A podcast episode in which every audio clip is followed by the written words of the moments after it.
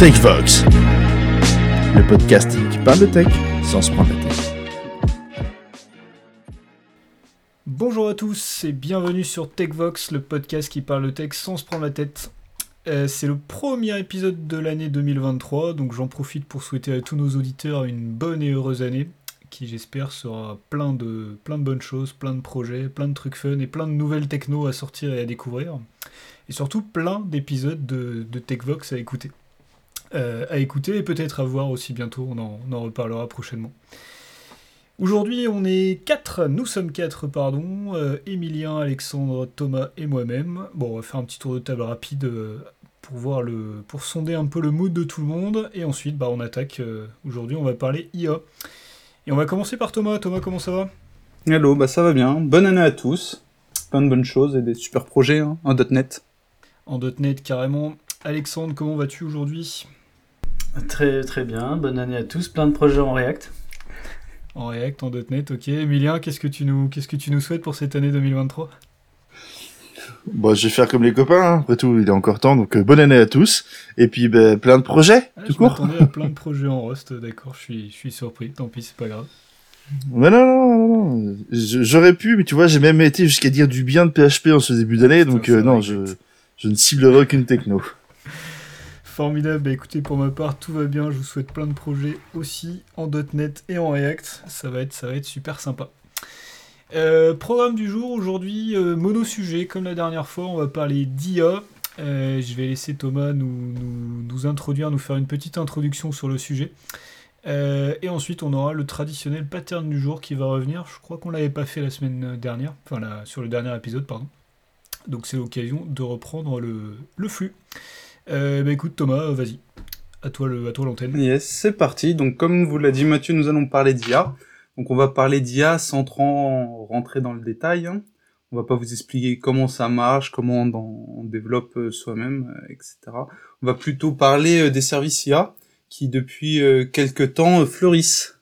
Il en existe déjà pas mal, mais depuis la sortie de ChatGPT, donc au grand public, euh, moi de mon point de vue, j'ai l'impression que les nouveaux services apparaissent de façon euh, exponentielle, un peu comme euh, les frameworks et lib JavaScript.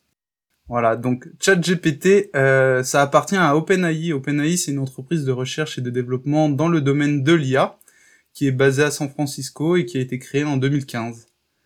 Euh, Rappelez-vous, fin avril euh, 2022, on avait parlé du sujet DALI 2. DALI 2, euh, une IA qui, à partir d'une description euh, textuelle, est capable de générer une image réaliste, euh, qui d'ailleurs, elle aussi, est très convaincante. On avait pu le tester, enfin du moins la tester, à plusieurs reprises. Et du coup, aujourd'hui, nous sommes sur une nouvelle IA de type convers- conversationnel, qui, à partir d'un texte saisi, va tenter de nous répondre, du coup, à un problème ou une situation, voilà, au contexte qu'on lui donne. Et du coup, ici, on est très loin de ce que peut nous proposer un chatbot euh, classique, type euh, Louis ou Dialogflow, où euh, bah faut qu'on l'entraîne, faut qu'on lui donne des phrases d'entrée, etc. Ah voilà, elle est déjà ready to pour être utilisée. Euh, Aujourd'hui, donc, on est sur ChatGPT qui, si je ne me trompe pas, on est sur le modèle 3.5 qui utilise une algorithme d'apprentissage qui a été fini. la version 3 a dû être finie en 2020 et aujourd'hui, elle est encore en train d'évoluer. Et il y a le GT4 qui va bientôt sortir, si je ne m'abuse. Voilà, donc après cette introduction, bah, qu'est-ce que vous pensez bah, de, ces nouveaux services qui fleurissent, euh, des bienfaits, euh, des solutions IA, des, limites, etc. Euh, merci Thomas pour l'intro. Je, voulais juste rebondir sur ce que sur ce que tu disais, pardon. Moi, je dirais pas que ça fleurit depuis ChatGPT en fait, mais que ça revient sur le devant de la scène plutôt. Euh, la fameuse, la fameuse hype, la, la, vague qui est surfée. Euh, parce que j'en ai relevé euh, plusieurs des, des, services là, que, que je souhaitais vous présenter. Et la plupart en fait sont antérieurs à ChatGPT, ou du moins ils étaient connus avant ChatGPT. Alors ils étaient clairement moins connus, ça c'est évident. hein. Je pense que ChatGPT a remis tout ça sur le devant de la scène, mais tu vois, c'est pas, pas lui l'instigateur des trucs, ça existait déjà avant.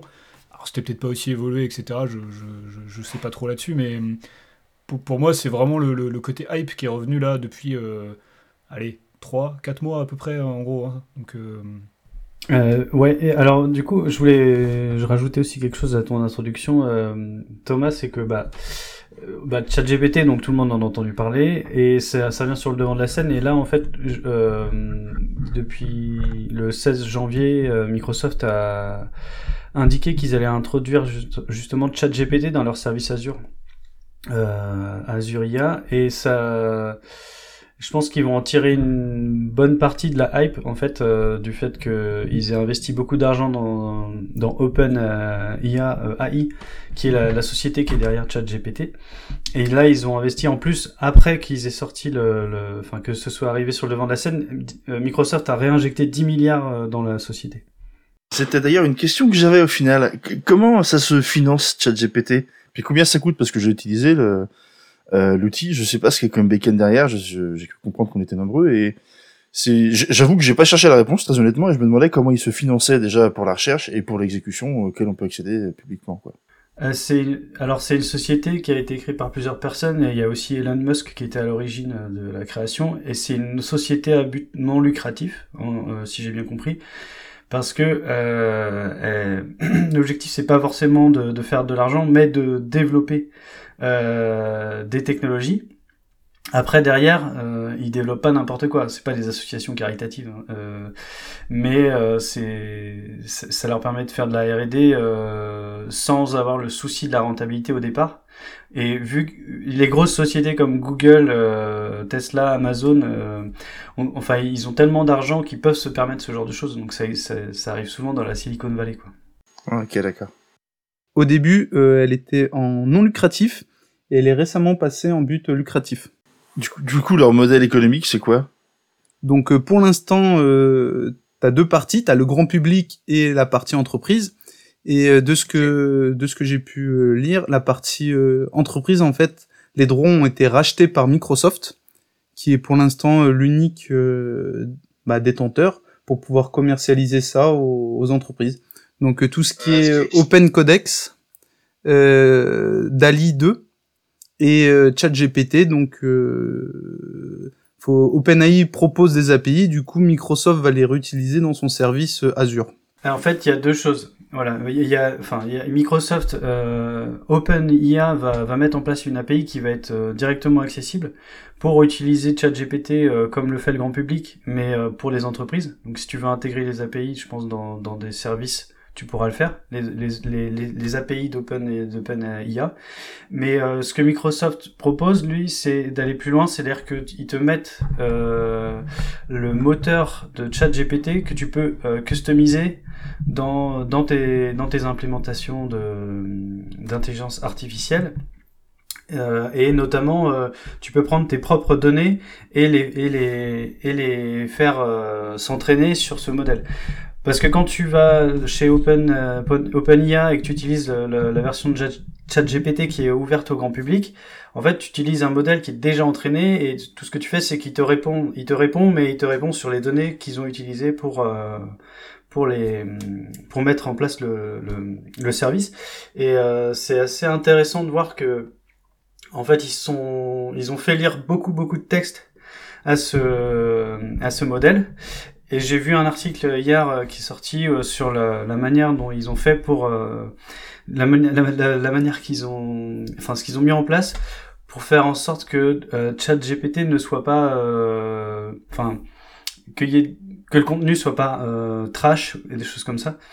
Et en fait, ils ont derrière, il y a des humains qui ont travaillé comme des modérateurs sur YouTube qui voient des vidéos un petit peu difficiles à regarder pour la censure. Je sais pas si vous voyez de quoi je veux parler. D'ailleurs, à ce sujet-là, c'est assez. C'est pas rigolo du tout, d'ailleurs, c'est complètement criminel, mais ils ont embauché des, des, boîtes de. Ils ont embauché des boîtes qui sont spécialisées là-dedans, qui font bosser des Kenyans euh, à 2 dollars par l'heure là pour modérer la plateforme.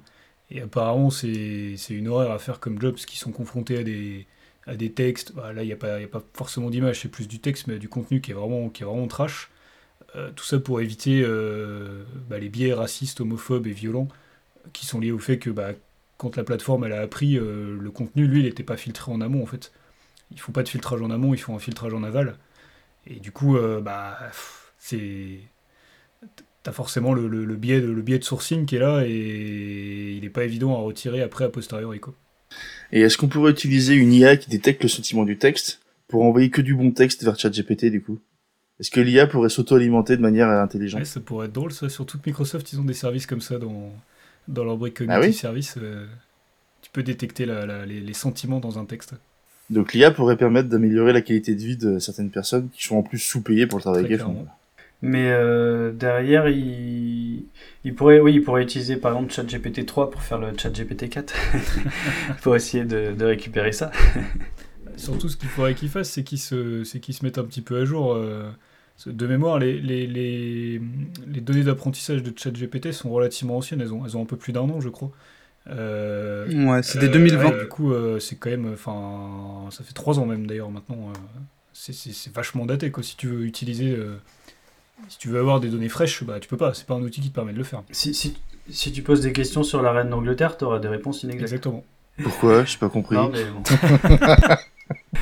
Et euh, notamment, euh, c'est intéressant de, de voir que Microsoft déconseille de, de, de prendre un service Azure euh, qui intègre ChatGPT et de le mettre euh, au service au grand, au grand public euh, sans avoir fait euh, un filtrage de cette manière-là parce que eux, ils ont fait ce travail-là, c'est-à-dire que le modèle sur lequel euh, qu'on interroge quand on utilise ChatGPT, il a de la modération d'intégrer grâce euh, à ce qu'ils ont fait euh, gra- avec des sociétés qui sont peu scrupuleuses, on va dire. Mais si jamais tu prends le service Azure euh, qui intègre ChatGPT, tu peux très bien faire un modèle qui répond des choses horribles, quoi. Ils ont fait plus que se protéger. D'ailleurs, euh, j'ai voulu m'en servir du service OpenAI euh, ce matin là sur Azure et bah faut montrer pas de blanche avant de l'utiliser. C'est pas un formulaire à remplir, tu dois expliquer ce que tu veux faire, comment tu veux le faire, pourquoi tu veux le faire. Comme certains services cognitive service, hein, d'ailleurs, euh, c'est pas propre à OpenAI, mais tu peux pas euh, faire un clic, faire create et ton serveur direct. Il y a quelques petites étapes à faire avant quoi. Ce qui est pas déconnant, hein, mais Après, euh, en soi, le but de ChatGPT, c'était de fournir des réponses sous forme de conversation humaine, qui soit où clairement on ait du mal à discerner si c'est un humain ou pas qui réponde. Le but de ChatGPT, c'est pas de valider que la donnée entrante est bonne en réalité.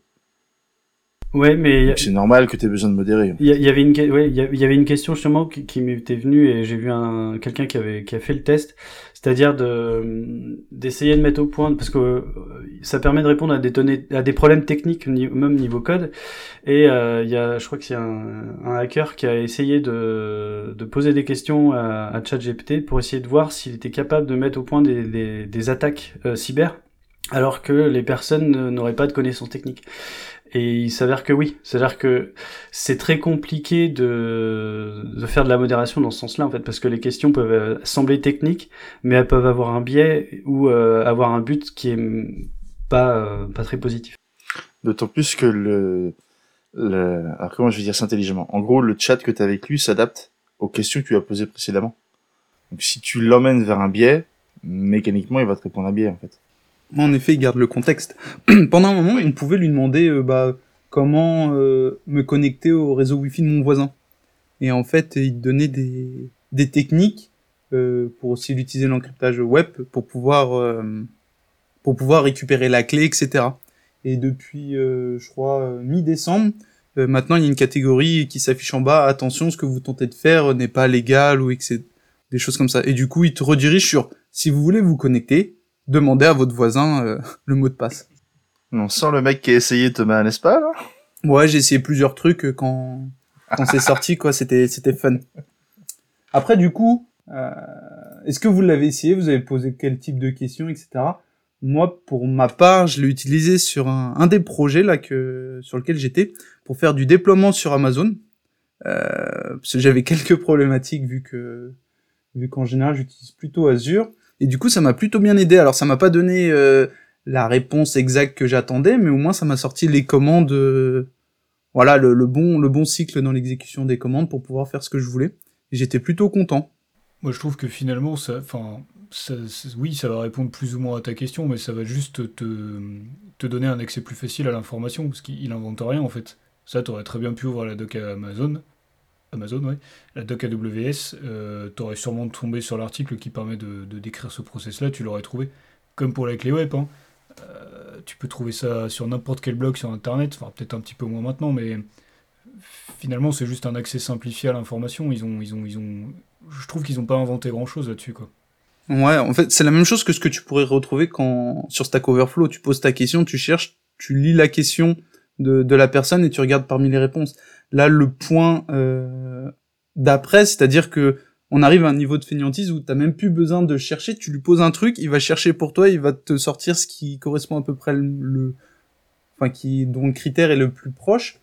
Et du coup, euh... enfin moi j'ai peur qu'on devienne un peu feignant, on cherche plus sur Google et on lui demande en fait ça devient le une nouvelle euh, comme un nouveau Google quoi. Une peur, on est globalement déjà feignant. Les gens sont globalement de plus en plus feignants parce qu'on leur on leur prémâche en permanence l'information, les tâches, euh, tout quoi. Donc euh, c'est juste une c'est une dérive de ce qui se passe dans plein de choses hein, de toute manière. hein.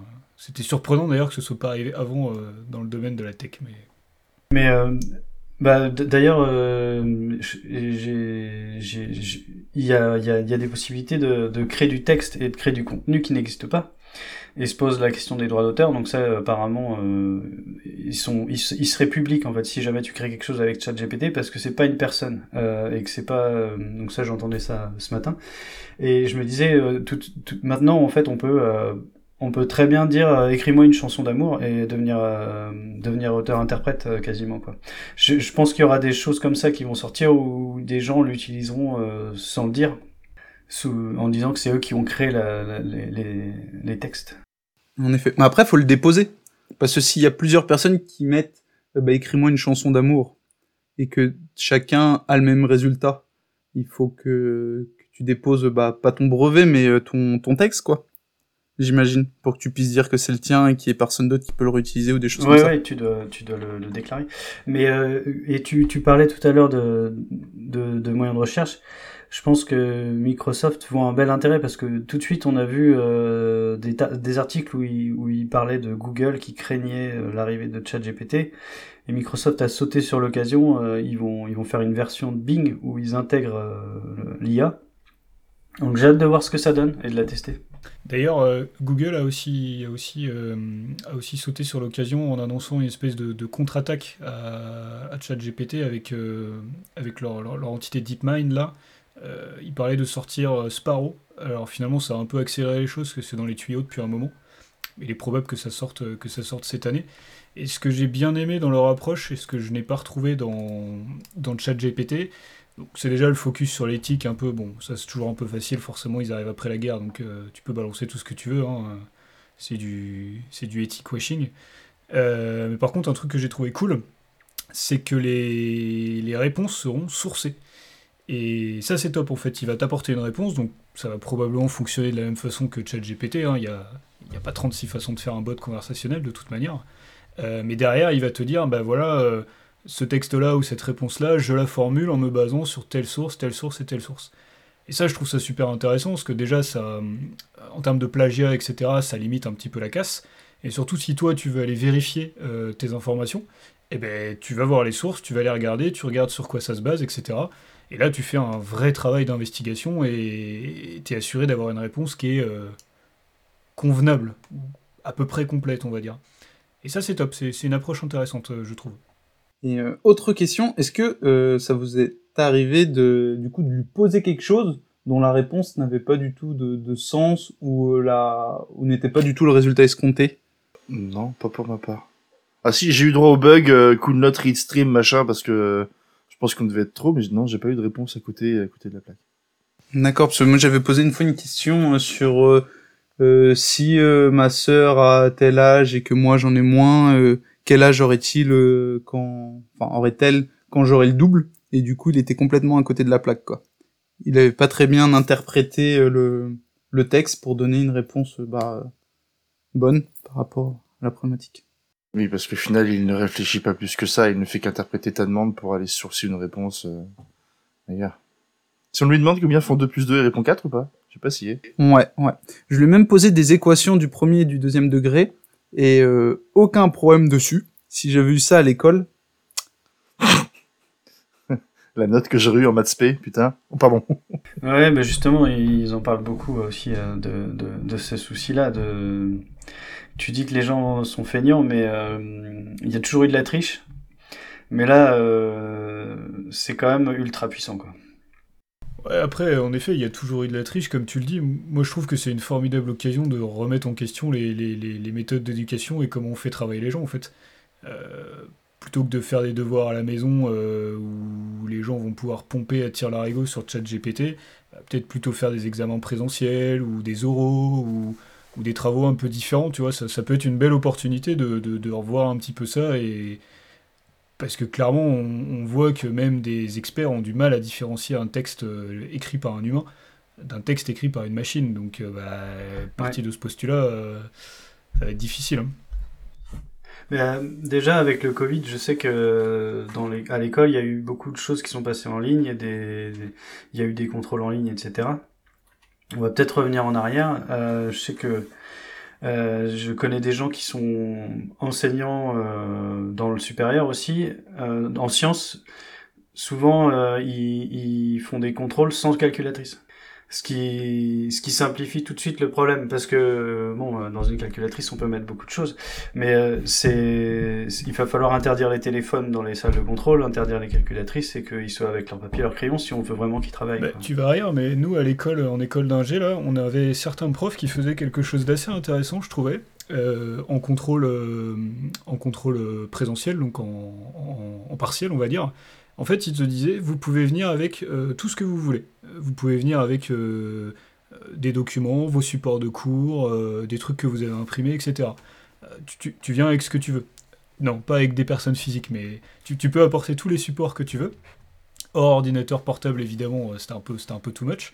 Et du coup, bah, le niveau de complexité de l'examen était suffisamment élevé pour que, euh, ben, malgré tous ces supports-là, si t'as pas bien compris ce qu'il t'a expliqué, si t'as pas bien compris les concepts, et si t'es pas capable de réfléchir suffisamment, bah, t'as beau avoir euh, tous les éléments de, de, la Terre, dans le temps imparti, tu seras pas capable d'avoir de, de, une note convenable. Et j'ai trouvé cette approche vachement intéressante, en fait, parce que ça te force à travailler avant, ça te force à comprendre, ça te force à réfléchir, et du coup, je trouve que l'apprentissage est beaucoup plus efficace. Ouais, mais souvent les sujets sont plus... Ah bah par contre, ouais, mais euh, ça, pour, pour moi, c'est pas un problème à un moment donné, euh, ça vient pas sans rien. Du coup, moi, j'avais un dérivé un peu comme le tien, sauf qu'on avait droit au PC et Internet. Et euh, le but du partiel, c'était d'avoir plus d'exercices que ce que tu peux réaliser dans le temps imposé. Et du coup, euh, la personne qui venait euh, bah, les mains dans les poches, même si on, elle utilisait Internet, en fait, elle aurait pas le temps de répondre à toutes les questions. Et du coup, euh, la note de 20 était euh, mise à partir de, du nombre... Euh, enfin, celui qui allait le plus loin donnait en fait le nombre d'exercices qu'il fallait réussir pour avoir 20. Ouais, je vois. Ouais, c'est pas mal aussi, ça. Ah, le truc de salaud. Donc, donc t'arrives un jour où t'es malade, t'es incapable de rien faire, finalement tu te retrouves avec un 3 juste parce que t'étais malade, quoi. Et que l'autre qui était en pleine forme à côté a performé comme jamais. si tu perds ton temps à chercher sur internet parce que t'es pas prêt, bah du coup, euh, ouais. ah, c'est pas mal ça aussi, ouais. Bah là, là pour le coup, ouais, c'est oui, c'est justifié. Excellent. C'est pas bête. Euh. Est-ce qu'on ferait pas un petit tour des, autres services euh, que, ChatGPT là? Moi, j'en avais identifié quelques-uns qui étaient intéressants. Euh, donc, on a parlé de, la société DeepMind là avec avec Sparrow, bon, qui, qui est pas encore sorti. Moi, je voulais en citer trois.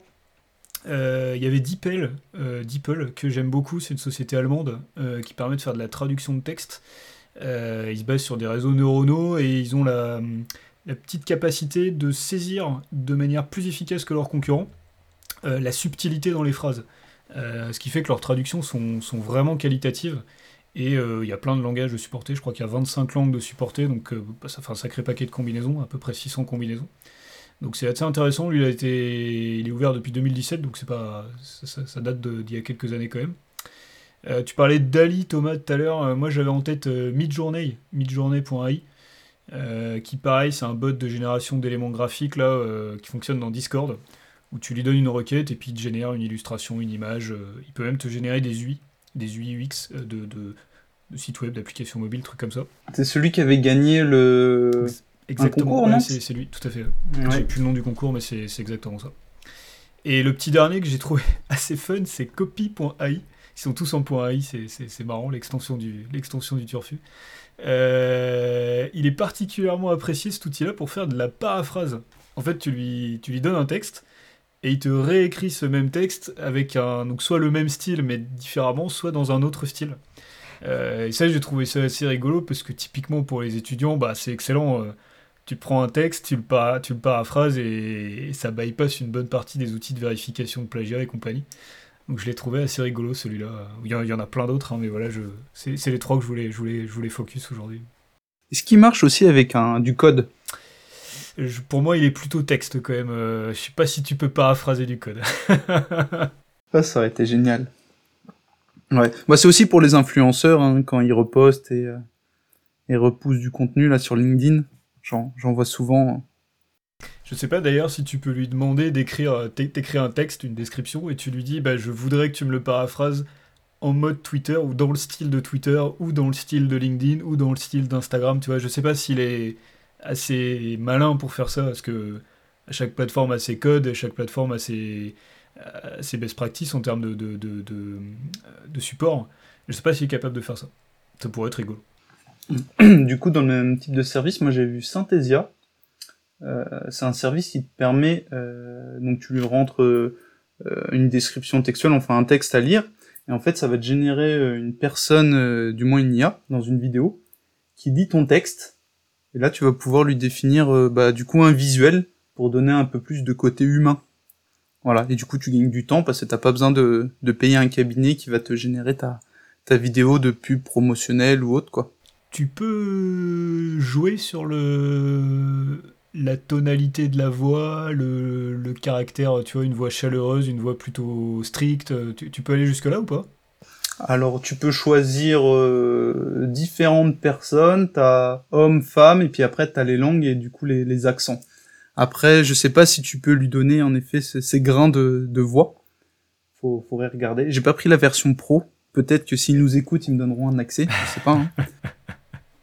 Je sais que dans Community Service, là, le, service de MS, tu peux, il y a l'un des services dont j'ai bouffé le nom qui fait de la, de la synthèse vocale. Tu peux choisir la, euh, le, type de voix que tu veux faire, une voix plutôt chaleureuse, une voix plutôt plate, une voix plutôt timide, euh, ce genre de choses. J'avais trouvé ça rigolo euh, en fonction du texte que tu veux rendre. Et ben, si vous en avez pas d'autres, du coup, moi j'en ai un petit dernier qui est très drôle. Il s'appelle Rifusion. Alors, c'est à la con en fait, c'est un générateur de de musique, je mime des guillemets en fait, Euh, pour moi c'est plutôt des mélodies à partir d'une description. Donc tu lui passes un texte, Euh, par exemple tu veux, euh, je sais pas moi, une musique d'ambiance un peu smooth, électronique avec, des, des- avec un peu de basse. Voilà, tu lui donnes cette description là, et derrière il va te générer quelque chose qui correspond à ce que tu lui as dit. Et sa petite particularité en fait c'est qu'il il se base sur des spectrogrammes de morceaux de musique euh, qu'il analyse. Et donc, du coup, ça sort des mélodies qui correspondent à la description que tu lui as donnée. J'ai fait quelques tests et c'est plutôt cohérent. Par contre, ça n'a rien à voir avec de la musique en, tant que telle. C'est, ça, donne des résultats assez bizarres, c'est assez drôle. Euh, du fait qu'il se base sur des choses brutes, je pense que c'est pour ça que le rendu est comme ça. Et ça donne des résultats rigolos. On vous passera le lien dans la description. C'est, c'est, plutôt fun. J'ai, j'ai trouvé ça marrant. euh. Du coup, euh, combiné avec Autotune, on te retrouve dans les bacs le mois prochain, c'est ça? Exactement. Je soupçonne Joule d'utiliser ce genre de choses. euh. Ok. Et dernier point que je voulais aborder sur euh, sur la partie IA. Est-ce que vous avez euh, vous êtes renseigné, vous avez pu voir sur euh, la consommation euh, énergétique de ce type d'IA, donc euh, bah, par exemple de ChatGPT? Non. Ah, J'ai pas de chiffres, mais à mon avis, c'est énorme. Ah, j'en ai aucune idée non plus. hein. Il n'y a pas de, de document officiel qui a été du coup émis, mais il y a des personnes qui ont fait euh, des estimations par rapport euh, au nom, enfin à la performance. C'est-à-dire que ChatGPT euh, 3.5 il propose 175 000 euh, milliards de paramètres. Et du coup, euh, donc euh, on vous mettra le lien de, l'article. Mais euh, du coup, l'estimation serait de pour entraîner le modèle de 1, euh, enfin de 1287 mégawattheures et du coup ce qui représenterait 552 tonnes de CO2 euh, d'émissions, juste pour entraîner le modèle. Voilà. Puis après, il y a toute l'utilisation euh, du coup de toutes les personnes euh, qui, qui l'utilisent de façon journalière, euh, qui, qui va venir s'ajouter à ça, quoi.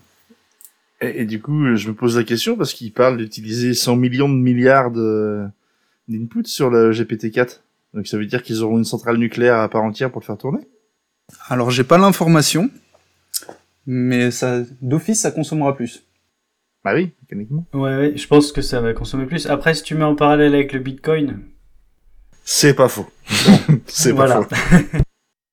Mais du coup, je voulais juste euh, venir à, à une comparaison. Si on prend ChatGPT par rapport à notre cerveau humain, euh, la consommation énergétique de notre cerveau humain par rapport à ChatGPT, c'est quand même démesuré pour résoudre des problèmes euh, que, que nous on peut faire, on peut résoudre quoi. Ouais, pour avoir l'âge de ta sœur, c'est sûr. Quel euh, Ouais. Mais par contre, le, c'est, c'est, je pense qu'il y a, il y a des choses auxquelles tu, tu vas pouvoir euh, répondre, mais tu peux pas l'appliquer partout parce que, euh, enfin, ça c'est vraiment, ChatGPT, il, il, il te reproduit des textes, mais euh, je sais pas s'il peut vraiment résoudre des problèmes. Euh, ils ont un autre modèle, bah, celui qui est utilisé dans GitHub Copilot, qui est là pour écrire du, du code.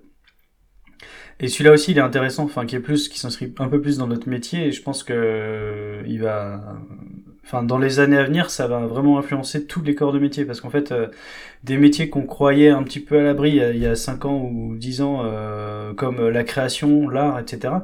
Il y a, il y a quelques années, les gens diraient, disaient, euh, de toute façon, euh, l- une intelligence artificielle ne pour- pourra pas faire d'art, ont, ont été euh, totalement, euh, enfin, mis en, en, faux par, euh, par déjà des créations visuelles euh, de, quand on parle de Dali, mais même bien avant ça, déjà il y avait des créations d'albums euh, faites par des IA qui sont déjà sortis il y a, il y a déjà 2-3 ans. euh, Enfin, en fait, plus ça va, plus les, moins il y a de barrières en fait, où, il y a de métiers protégés.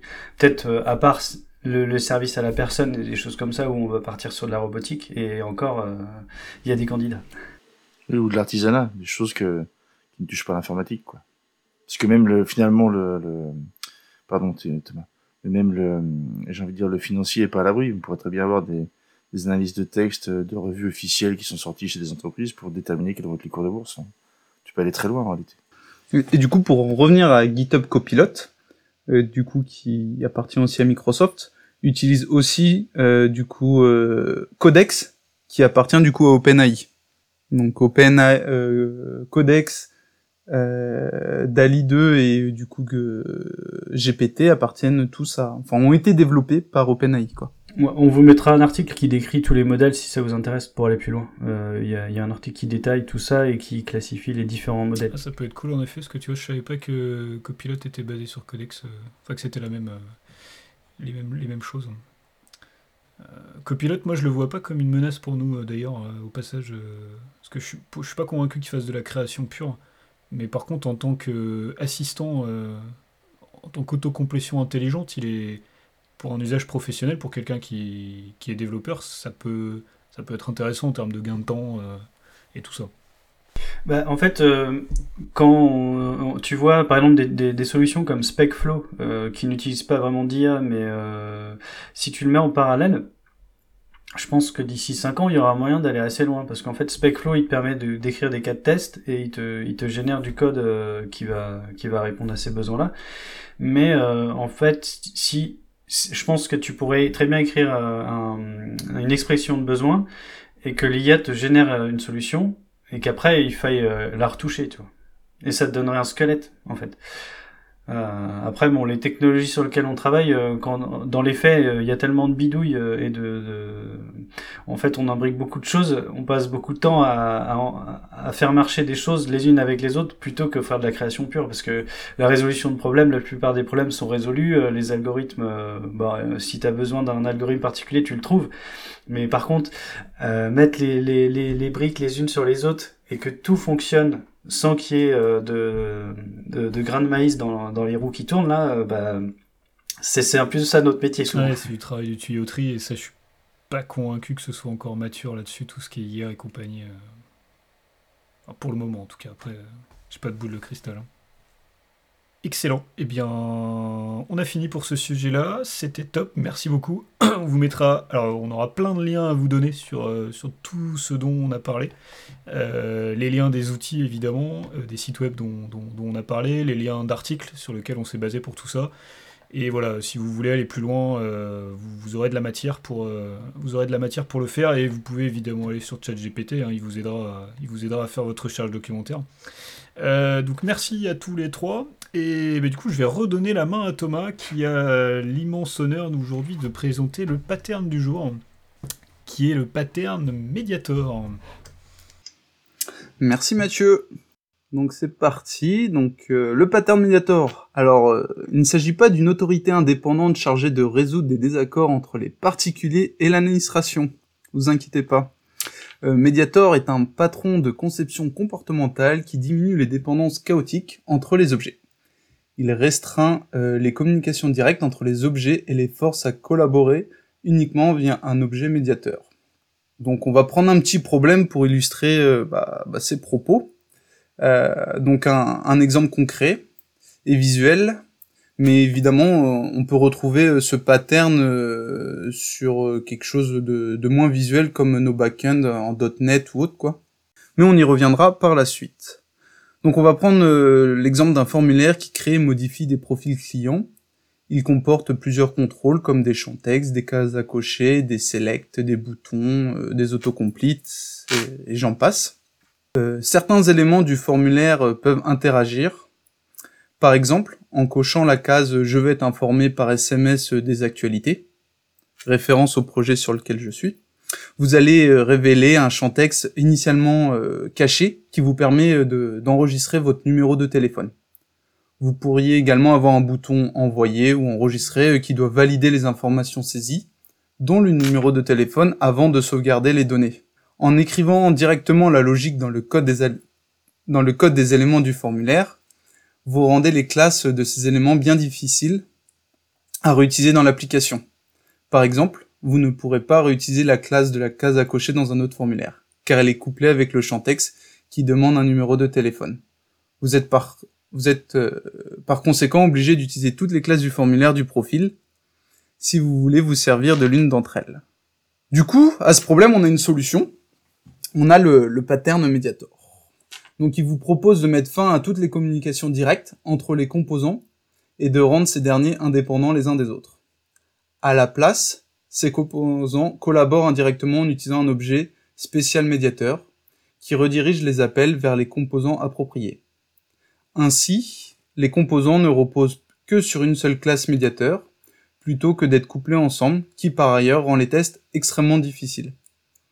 Dans notre exemple qui porte sur l'édition d'un profil, la classe formulaire peut prendre le rôle du médiateur.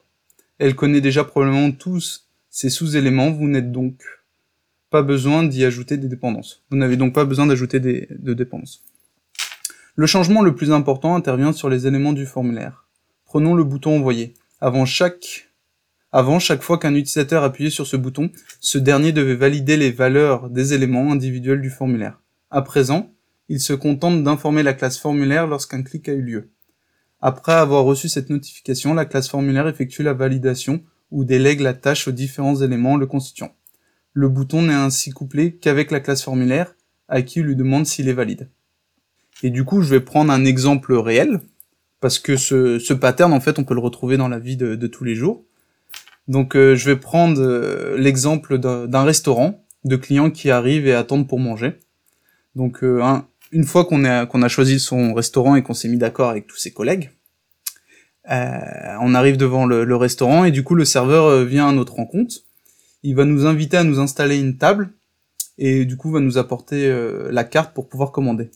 Le serveur va nous informer sur les plats qui sont disponibles, mais notamment ceux qui sont plus disponibles par rapport à la carte. Et lorsque les clients ont fait leur choix, le serveur revient et va nous peut nous avertir que bah au moment du choix, bah ce plat n'est plus disponible parce que il y a un client qui vient de commander la dernière raclette ou autre.